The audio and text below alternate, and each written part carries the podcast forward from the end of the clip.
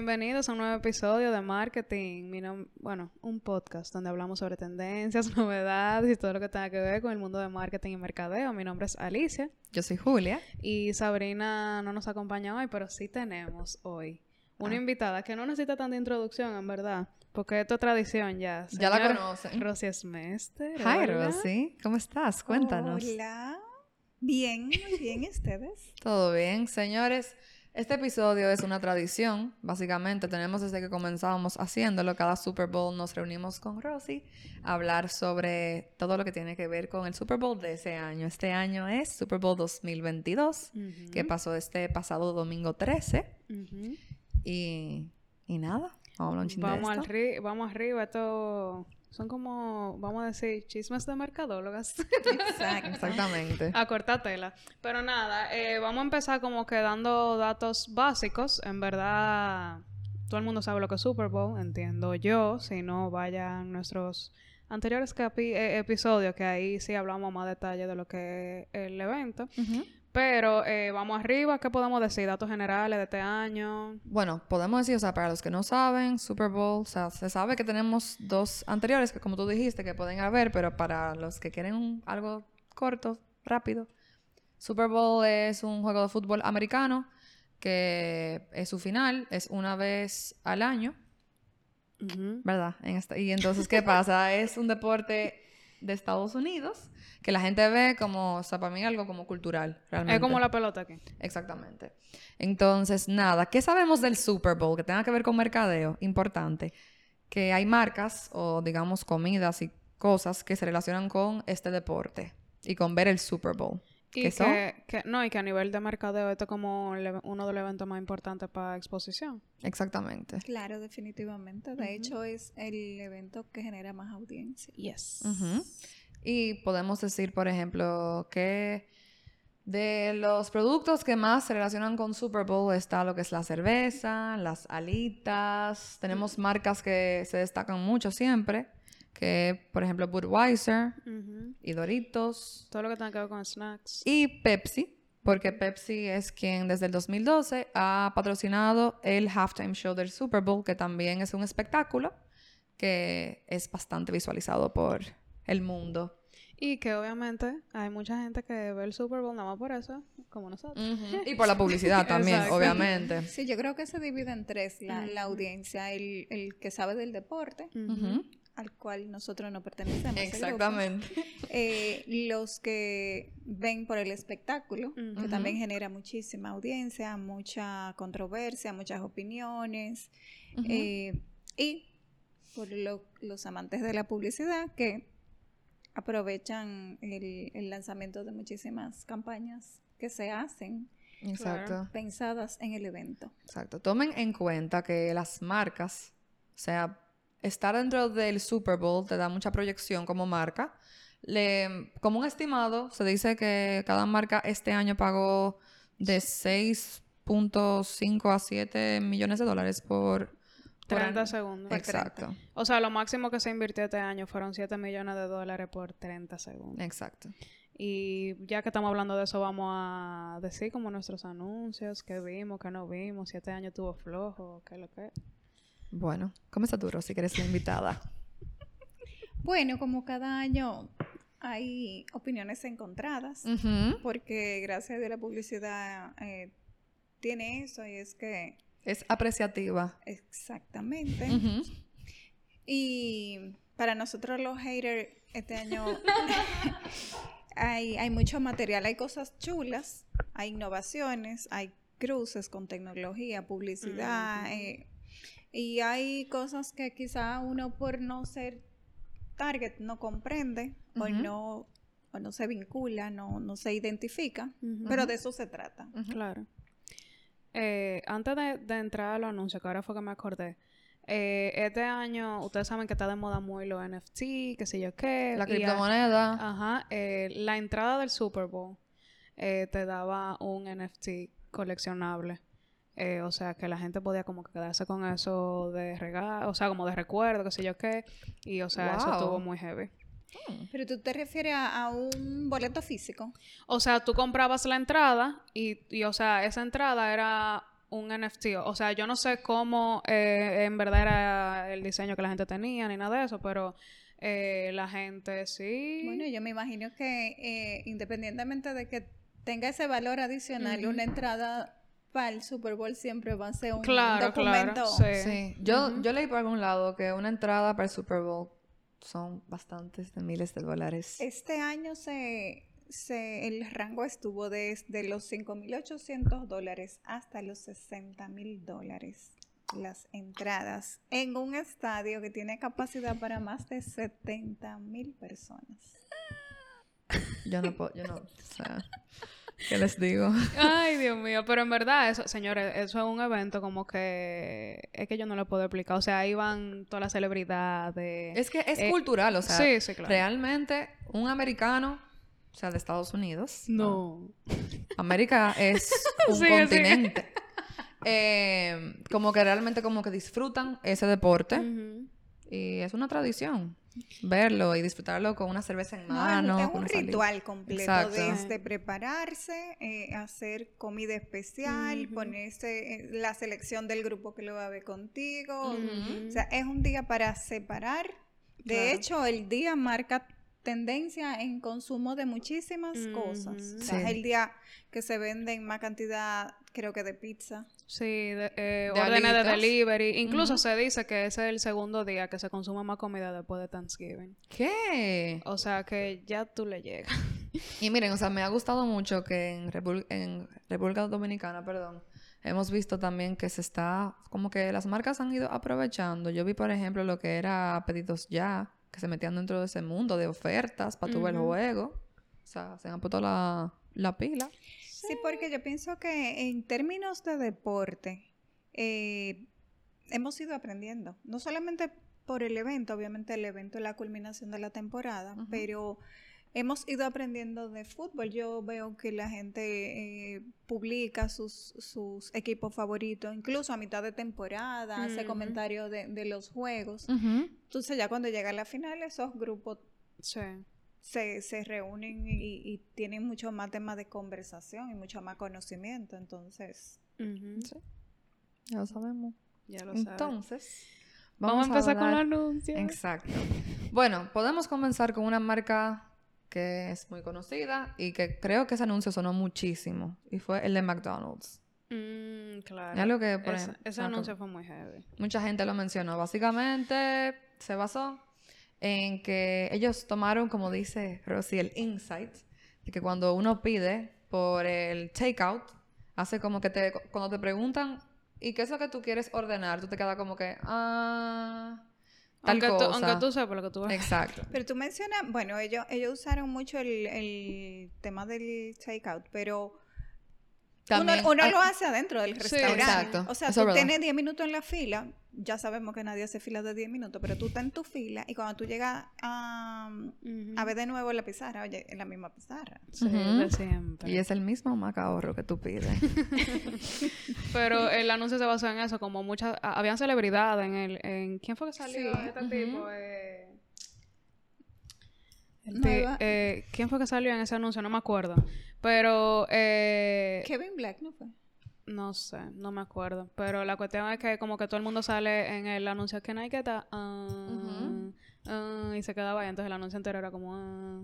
Lo chulo que yo veo es que eh, es algo universal. Claro. O sea, porque nosotros podemos decir, ay, uno tan bobo, eh, hace una fila para después ponerse, ah, y algo que Pero- todo el mundo hace. exacto. Ujú. Ujú. Ya lo sabes. Yes. Aparte de este, hay uno que me gustó mucho, que fue storytelling, como sabemos. Yo soy fanática de esa vaina. Eh, que fue el de Toyota. Toyota mostró la historia de los McKeever Brothers, que son unos hermanos que desde chiquitos hacen... em, ellos, eh, ¿Cómo se llama eso? Es que Esquí, exacto. En hielo, en nieve. nieve. En nieve, exacto, perdón.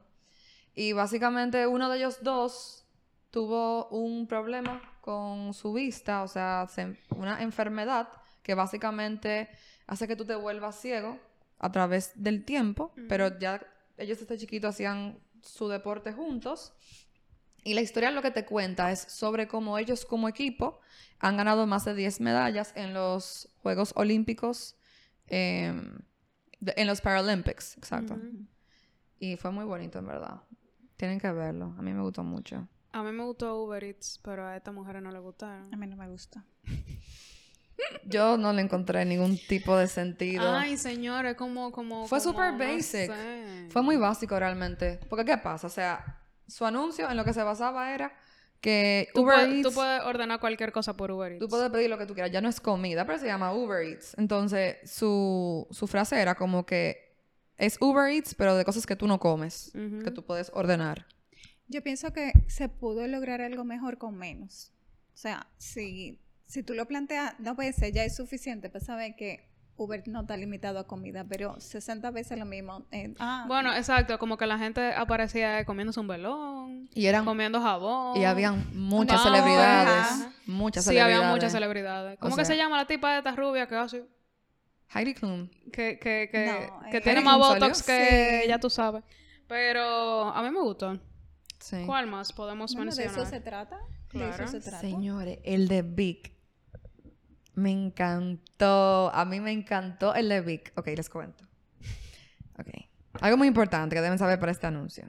Snoop Dogg es una celebridad que, by the way, estuvo en el halftime show. Y Snoop, o sea, Snoop Dogg siempre se ha dado a conocer porque él es fumador de marihuana.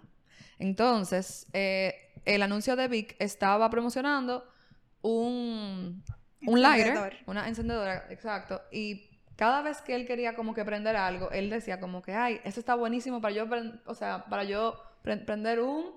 Y Martha Stewart, que estaba con él, le decía, una vela, o un barbecue, o un qué sé yo, que no dejaba que él terminara, pero la idea era que él quería prender un blon. y yo me lo encontré buenísimo. ¿Por qué te ríes? Tú, como da demasiada risa, pero sigue. Sí, esa, es- o sea, yo me lo encontré muy bueno. Que, by the way, él se hizo tendencia porque en el, en el medio tiempo él estaba ahí activo. Uh, Ah, se estaba reseteando, sí. ujú. ¿Cuál Pero te sí. gustó a ti, Rosy? A mí me gustó ese de Toyota, de, de los hermanos. Eh, a mí me gustó poca cosa. ¿Tú tuviste Realmente. otro de Toyota que te gustó también? El de la tunda. El de la tundra, que con el tema de los Jones. Eh, si ustedes se fijan, son como, obviamente el evento va para el público norteamericano y son como muy, esa es la idea, con, con el lighter y, y Ujú. Snapdog y este mismo también con el tema de los Jones. Es muy, muy gringo el concepto. Pero es buena, me parece que es muy buena creatividad. Aunque yo no lo sienta muy mío, no me apropie mucho, pero, pero sí funcionan. Ahora estoy. eh, eh, vi el de, el de Alexa, que Ay, es es chulísimo. con, con. Scarlett Johansson. Me pasa lo mismo, porque pienso que. No algo como que tú te quedas, wow, pero va bien. pero que- Alexa ha tenido mejores. Sí, claro. Tuvo uno que era con, con Cardi B, ¿no? Era. Ese antes era, era bueno. Pero el, el mejor de Alexa, yo creo que fue el primero, ¿Qué fue cuál? con el que aprendimos lo que era Alexa.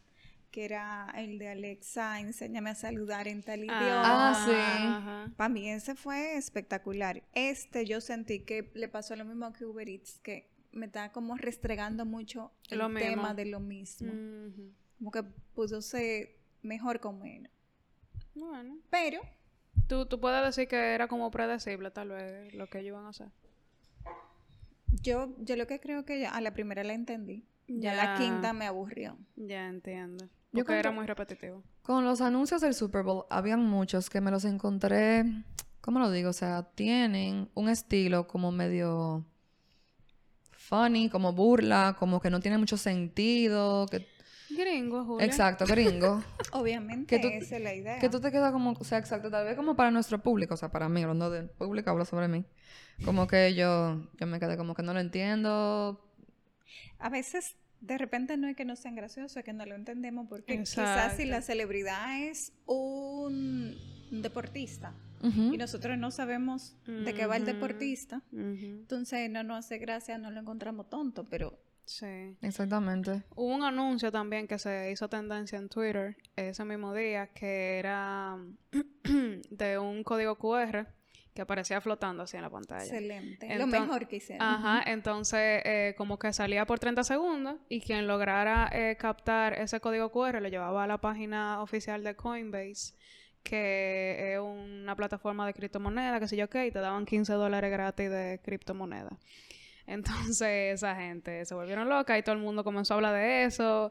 O sea, fue muy chulo, en verdad. Supieron aprovechar, en verdad. Súper, súper interesante, sobre todo porque es eh, muy medible. Mm, Todo lo demás la- se nos queda a nosotros, el, el- el- los simples mortales se queda en percepción. Pero esto es una estrategia. Lo que me gusta es la dinámica, exacto. Yo había visto el año pasado lo de Mountain Dew, que hizo lo, lo, lo Ah, mismo con. Twitter, de que subieron lo del video y tú tenías que contar la cantidad de Mountain Dews Ujú. que aparecían y si tú, Tú te tú ganabas de acertabas primero te daban muchísimo dinero.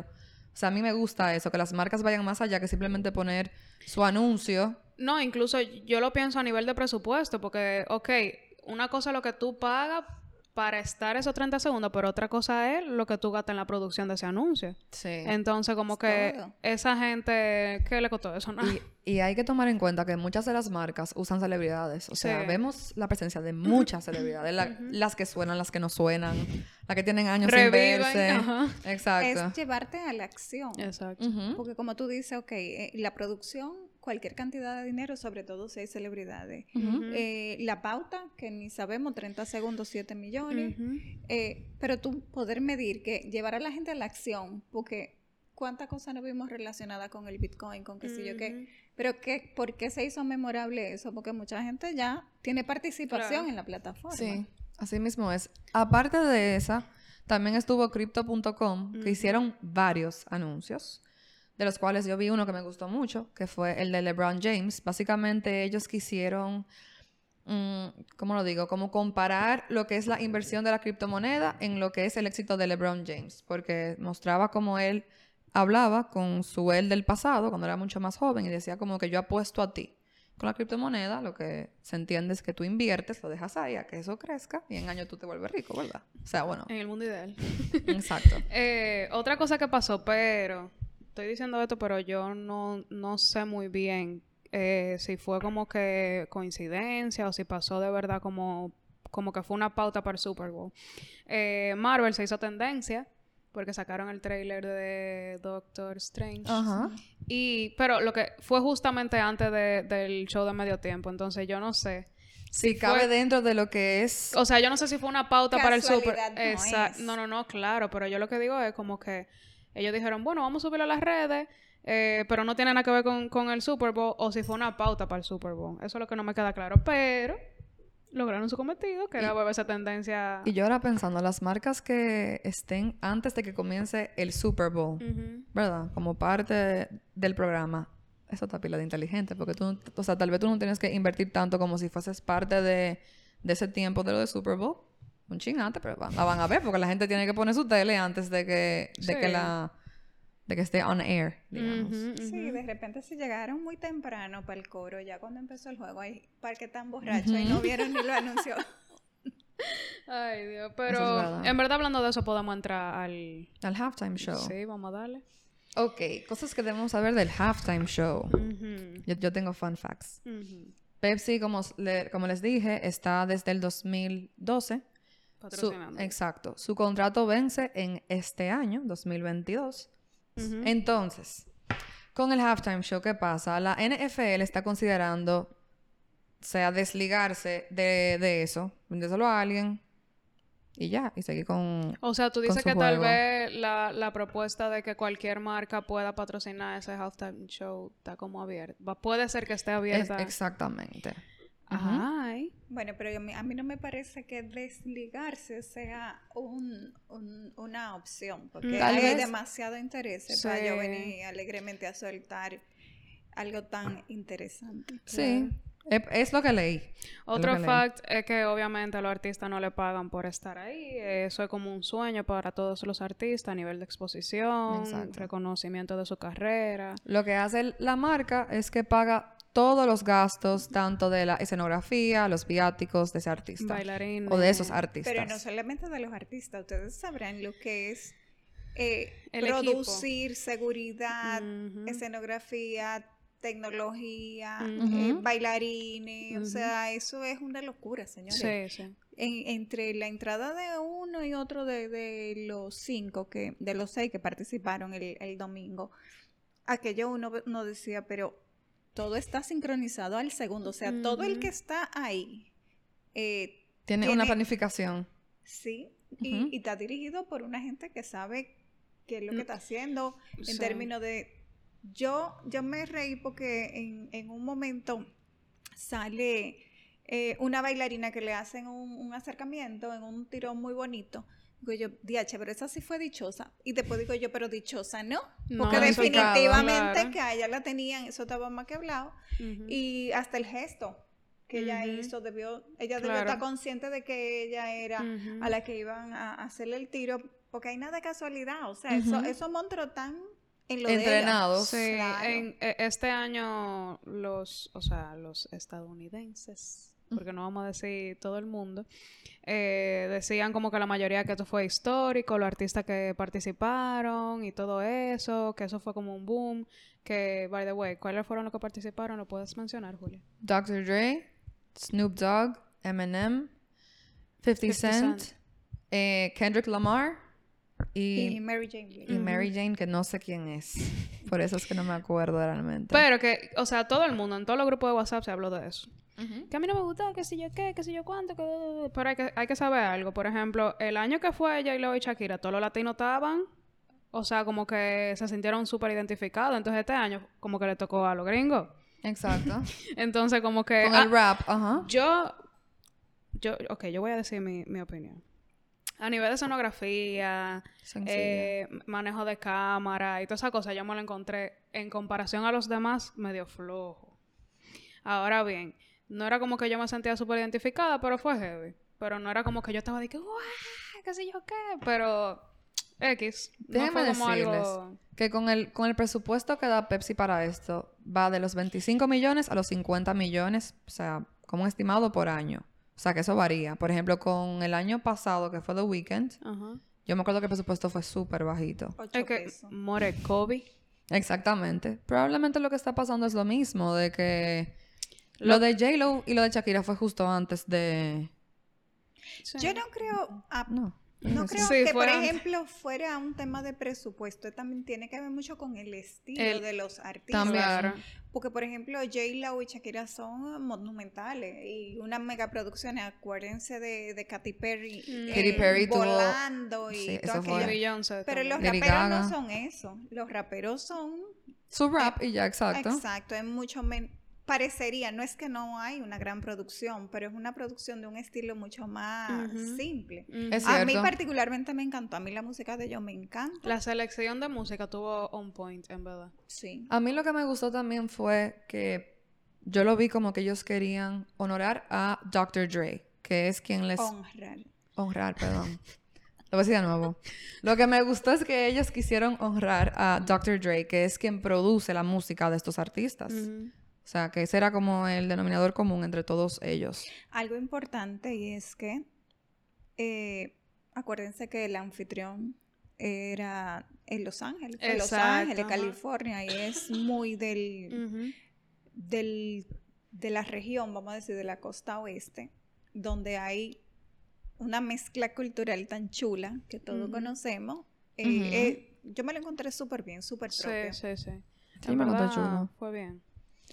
Sí, yo me lo encontré bien. O sea, para lo que... Y, o sea, como ustedes dicen, esa música era para su público. Porque con el de Shakira, con el de J-Lo, era como más como latinos para mí. Ujú. Con- o sea, y para este año fue...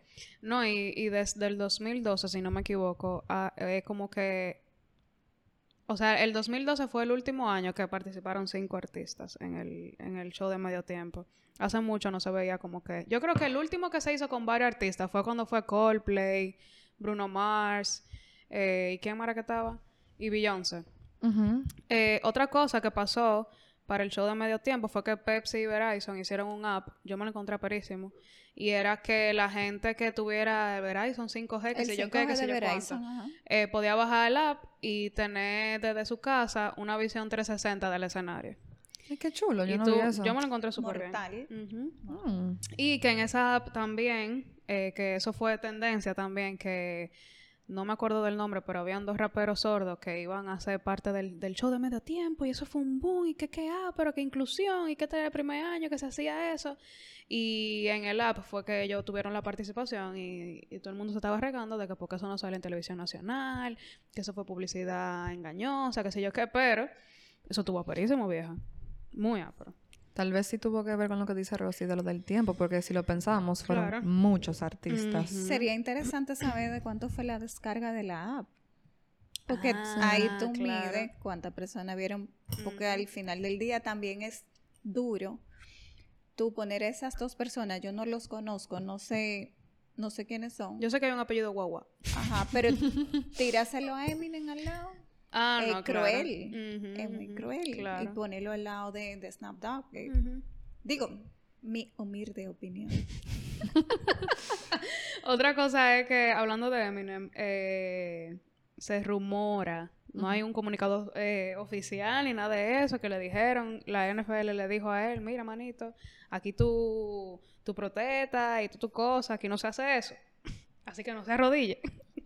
Y él se arrodilló. Eso es como una protesta, o sea, como que dar a conocer su posición ante muchas situaciones de racismo y todas esas cosas. Entonces, él fue un reverde. Igual que. Snoop Dogg. Entonces, nada. ¿Qué más podemos decir del medio tiempo? Bueno, realmente Muy chulo, a mí me encantó. Yo me lo encontré bueno. Señores, algo muy importante del Super Bowl y del halftime show es que se saca mucho contenido, Sí, memes. muchos memes. Eso es algo que se conoce. Se han hecho muchísimos memes que podemos compartir después como contenido de. Señores, pero hasta la, gente que, hasta la gente que se cuida, que se porta bien, que es impoluta, tiene sus memes, lo cogen para los memes. Imagínense esta tribu claro. que son creadores de contenido en origen. Ok, yo tengo algo más que decir. Ok. Y es que en comparación con el año pasado, eh, la- o sea, la audiencia, el rating subió un 16%. Eso es mucho. O sea que eso es bueno. Muy bueno. Yo no sé si fue por hecho de medio tiempo, ¿qué? O que los equipos que estaban jugando, yo no sé. Pero subió pila. Y considerar algo que, por ejemplo, el- en el canal de YouTube de Pepsi está colgado el halftime Ujú. show. Siempre lo, lo ponen. Y hoy tiene 36 millones de O sea, vistas. dos días después Oh, de que- wow. del, del Super Bowl. Ustedes sabrán lo que significa aquello. Claro. Y también Damn. debemos, o sea, pensar en que los anuncios que se suben también para YouTube, la gente los busca y los ve Sí, también. O claro, sea que... Ah, claro, sí. Ahí hay una compilación larguísima de gente que sacó sus, sus Top favoritos. 10, top 5. Ujú. Eh, ¿Qué más, chicas? Yo creo como que hemos abarcado muchas cosas. No sé si se nos queda algo. Eh, bueno, vamos a decir predicciones para el año que viene. ¿Quién será el show de medio tiempo? Ariana Grande. ¿Qué? Yo siempre digo la misma, Ariana Grande.